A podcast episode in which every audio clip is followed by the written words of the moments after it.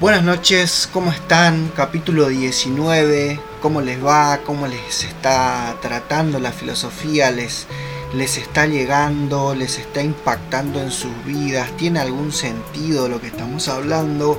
¿O estamos hablando un montón de pelotudeces acá que no tiene sentido nada lo que decimos? Muchas de las cosas que decimos acá eh, a veces no tienen sentido práctico, pero sí que nos dejan pensando en ciertas cosas que, nos van afectando en nuestras vidas. Eh, hoy vamos a estar cerrando el empirismo con David Hume, ¿sí? este muchacho nacido en Edimburgo, Escocia, en el año 1711, ya se nos está acercando un poquito más a lo contemporáneo. ¿Qué podemos decir de este señor? Filósofo, historiador, economista, ensayista, nacido de una familia noble en la frontera con, ya con Inglaterra. Fue el menor de tres hermanos. Su padre era abogado y, y fallece cuando, cuando David era muy chiquito, tendría unos tres o cuatro años más o menos, lo que obligó a su madre a mudarse para criar a sus hijos con su cuñado, que era más o menos lo que, lo que se acostumbraba por aquellos años esos lugares, ¿cierto? A los 10 años, eh, Hume ingresa, David Hume, obviamente, ingresa a la escuela en Edimburgo y es alumno de discípulos de Newton, eh, comienza a leer poemas latinos y, de escritores ingleses, así que ahí comienza toda su influencia y comienza a ver algo algo de filosofía desde muy temprana edad, o sea, alrededor de los 10, 11 años comienza ya a leer filosofía, lo cual me parece increíble. De hecho, su madre y, sus familiares le sugieren, ya un poquito más maduro, ¿no es cierto?, que estudie derecho, como, como lo había hecho su padre, ya que todos veían que era un genio, y le sugieren que estudie derecho. Pero él, como desde muy chiquito ya sabía que quería hacer filosofía, y eso no, no, eso lo cuenta en su biografía, su autobiografía, mejor dicho. Eh, les voy a leer un fragmento para que vean lo que dijo y, cómo pensaba al respecto este muchacho David Hume. Dijo, seguí el itinerario normal de educación con éxito y ya a muy corta edad caí preso de una gran pasión por las letras que se ha convertido en la tendencia dominante en mi vida y en la fuente principal de mis satisfacciones. Qué envidia, che, qué envidia. Tener ya muy claro qué quiere desde tan chico y encima, si es filosofía, para mí, eh, yo vine a descubrirla casi a mis 30, bastante más tarde que Hume. Imagínate que Hume a los 26 años ya escribió su Tratado de la Naturaleza Humana. Aunque no le fue muy bien, no le fue como esperaba, mejor dicho, terminó muy decepcionado tanto así que en su autobiografía dice de, esto, esta obra nació muerta a causa de la prensa. O sea, él lo considera como un aborto espontáneo a esta obra que, escribió a los 26 años. De, esta, de este libro, de esta obra, se hicieron algunas reseñas posteriores, pero no alcanzan a comprender la tesis de Hume, quizás por su estilo tan abstracto al escribir pero esto le sirve de experiencia y entiende la importancia de que obviamente su público o sus lectores mínimamente comprendan sus, intenciones al escribir con más claridad sus ideas para explicarse, ¿no es cierto?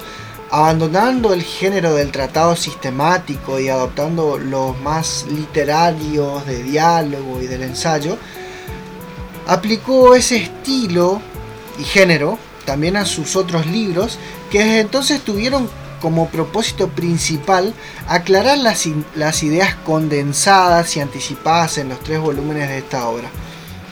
Después, Hume no quiso que el tratado formara parte de sus obras completas, pero esta renuncia no impidió que su primer libro sea hoy una de las obras más importantes de la filosofía occidental. Bien, David Hume, a pesar de ser un genio desde muy joven y tener ideas brillantes, fue excluido de, algunos ambientes académicos debido a, esas ideas. Ya voy a mostrarles un poco acerca de, este, de estas ideas dentro de un ratito, de banquen un cachito. Vamos a su teoría del conocimiento. Eh, esto es un poco denso, pero no es difícil de, entender si prestan atención y, está buenísimo, eh, te, te, despierta ciertas inquietudes en la vida cotidiana. Hume cree que todo nuestro conocimiento proviene de la experiencia, de ahí que lo ubicamos entre los empíricos, pero Hume adopta un empirismo radical, es decir, que él cree que todo el conocimiento de nuestra mente son percepciones y que no existen las ideas innatas. Por ejemplo, un bebé al nacer no conoce el hambre, porque dentro del útero sus necesidades se iban satisfaciendo sin demasiadas alteraciones en su estado, sin demasiado esfuerzo quizás. Porque si lo pensamos, el bebé mientras está en el vientre opera de forma muy parecida a un parásito.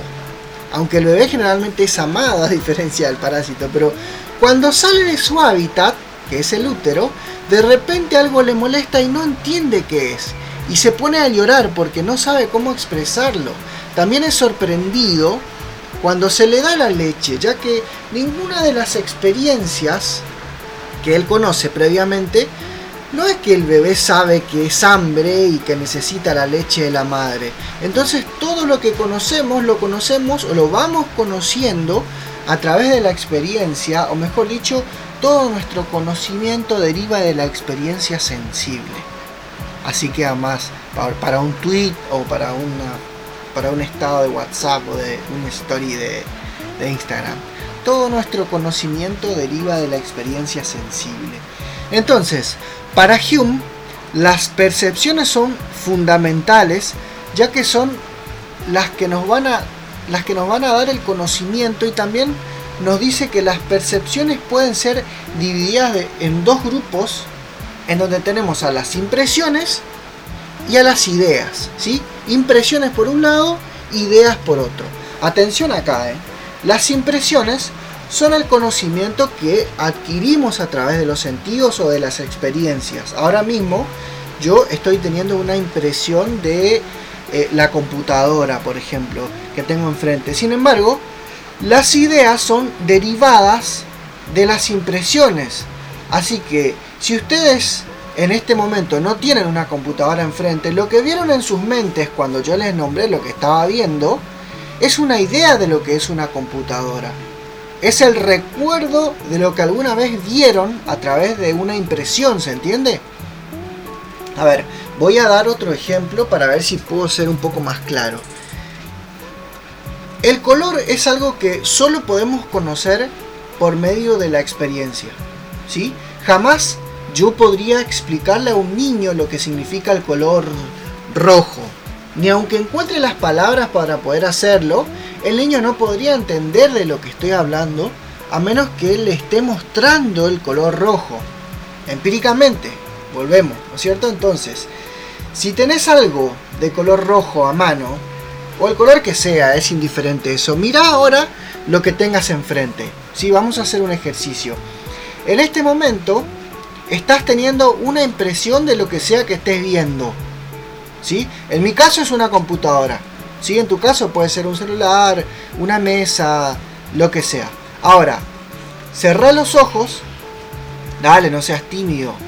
Ciérrenlos en serio, es un ratito. Ahora, con los ojos cerrados, están teniendo la idea de lo que sea que estuvieron viendo antes de cerrar los ojos.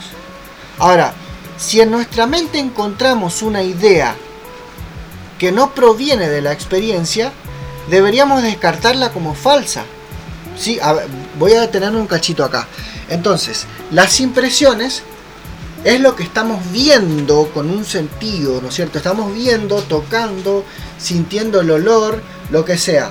¿sí? Todo lo que venga de nuestros sentidos o de nuestra experiencia es una impresión. Ahora, cuando nosotros tenemos los ojos cerrados y no estamos en contacto con eso que estamos imaginando o recordando, ¿sí?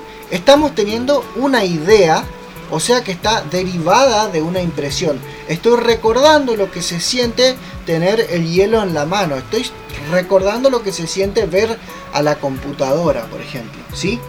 volvemos de nuevo a lo que les estaba diciendo. Si en nuestra mente encontramos ideas que no vienen de una experiencia, sino no tienen, no, están asociadas a una impresión, debería ser descartada como falsa.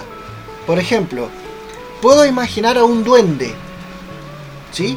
Pero es una idea que no va asociada a ninguna impresión, porque yo jamás vi un duende, un duende de verdad, ¿no es cierto? Por lo que es una invención de mi mente y es algo que no tiene fundamento.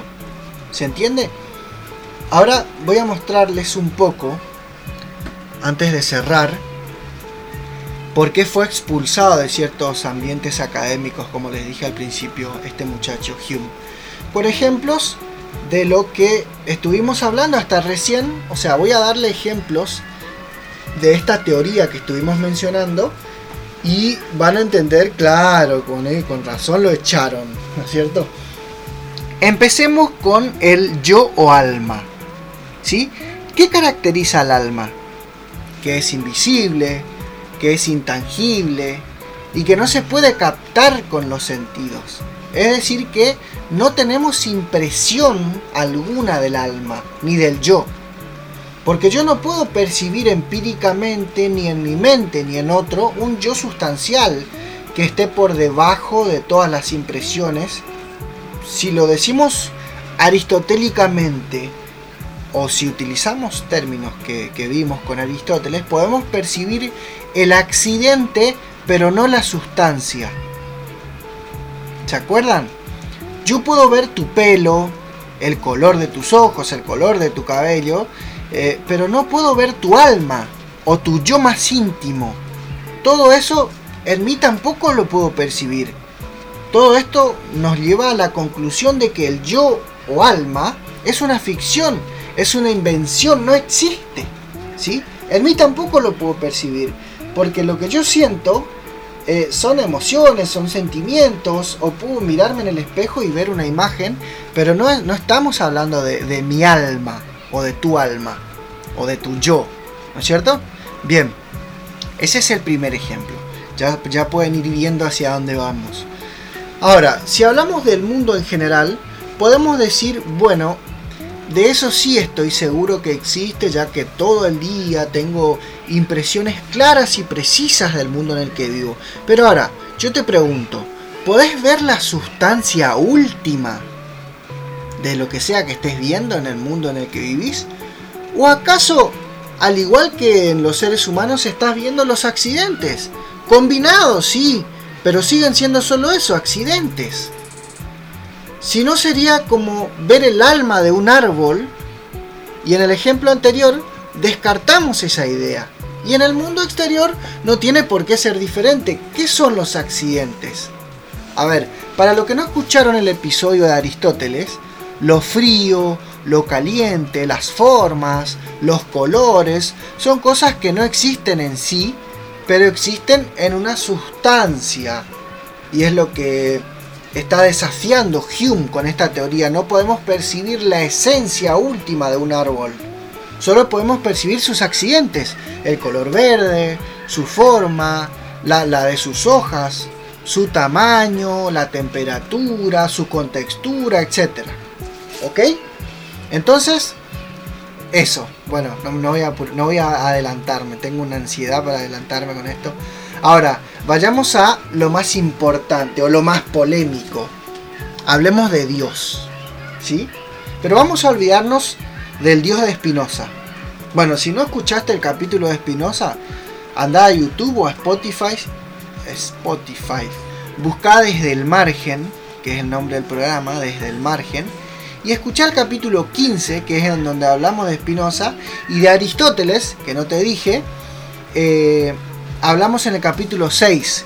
Búsquenlo y escúchenlo para poder entender mejor todo esto. Es más, les diría que dejen de escuchar este capítulo si no escucharon y vayan a escuchar el capítulo 6 y el 15, que el, el 6 no es uno de los que más me gusta, pero el 15 sí. Y, y vuelvan a escuchar este. Bueno, acá vamos a hablar de Dios y vamos a, a dejar de lado al dios de Spinoza. Spinoza creía que Dios era la naturaleza, pero vamos a enfocarnos en el dios de la religión y vamos a entender claramente por qué Hume fue excluido de ciertos ambientes y tuvo suerte de que nació en esa época, porque eh, un par de siglos atrás lo hubieran crucificado en la hoguera, lo que sea. Al igual que Spinoza, obviamente. Bien, vamos al lío. La idea de Dios se refiere a un ser invisible e intangible por esencia, o sea que está más allá de nuestros sentidos. Dios no puede ser captado por las experiencias, es decir, que no está asociado a ninguna idea, eh, a ninguna impresión, porque nadie jamás vio a Dios empíricamente, ni tampoco se puede percibir las características que se le atribuyen. ¿No es cierto? Entonces, si hay una idea que no viene asociada a ninguna impresión, debe ser rechazada como ficción. ¡Pum! Patada en el culo, te fuiste Hume. Entonces, dado los tres ejemplos anteriores, según Hume, ni el yo o alma, ni el mundo y ni siquiera Dios tienen como sustancia mayor validez cognoscitiva que la idea del duende. Uy, qué polémico. Bueno, pero igualmente Hume reconoce que estas ideas, sobre todo las del yo y del mundo, son necesarias para la organización de nuestras sociedades. Si no sería un verdadero desmadre. Imagínense los argumentos en donde eh, un político esté diciendo que la idea del yo es solamente una idea sin fundamento, por lo tanto el hambre no existe. Sería un, un desmadre importante. Bueno, les dejo con esto para que se queden pensando en lo que hablamos hoy y de paso vamos cerrando con el empirismo como les dije y la semana que viene vamos a estar abriendo con los idealistas y vamos a hablar de dos filósofos que me parecen grandiosos. Vamos a hablar de Kant y de Hegel, ¿sí? Y ¿por qué no me escriben en los comentarios en YouTube si encontraron ejemplos en sus vidas de lo que estuvimos hablando hoy? O si discrepan en alguna idea de, que de seguro debe haber muchos que no estuvieron de acuerdo con todo lo que hablamos, sobre todo cuando hablamos del alma, cuando hablamos de Dios, y, sus comentarios son bienvenidos, no importa que pueden decirme que soy un estúpido porque pienso eso, que de hecho yo solamente les estoy contando lo que pensaba Hume, todavía no les conté lo que yo pienso. Pero eh, sería bueno que empecemos a interactuar y a hablar un poquito de esto para que las ideas se vayan afianzando en sus mentes y comiencen a, impactar en sus vidas, porque está bueno poder cuestionar ciertas cosas en nuestras vidas, sobre todo cuando escuchamos a un filósofo como Hume, en donde nos dice que yo, el mundo y ni siquiera Dios existe. Así que bueno, los leo, los dejo, nos vemos la semana que viene, bye bye.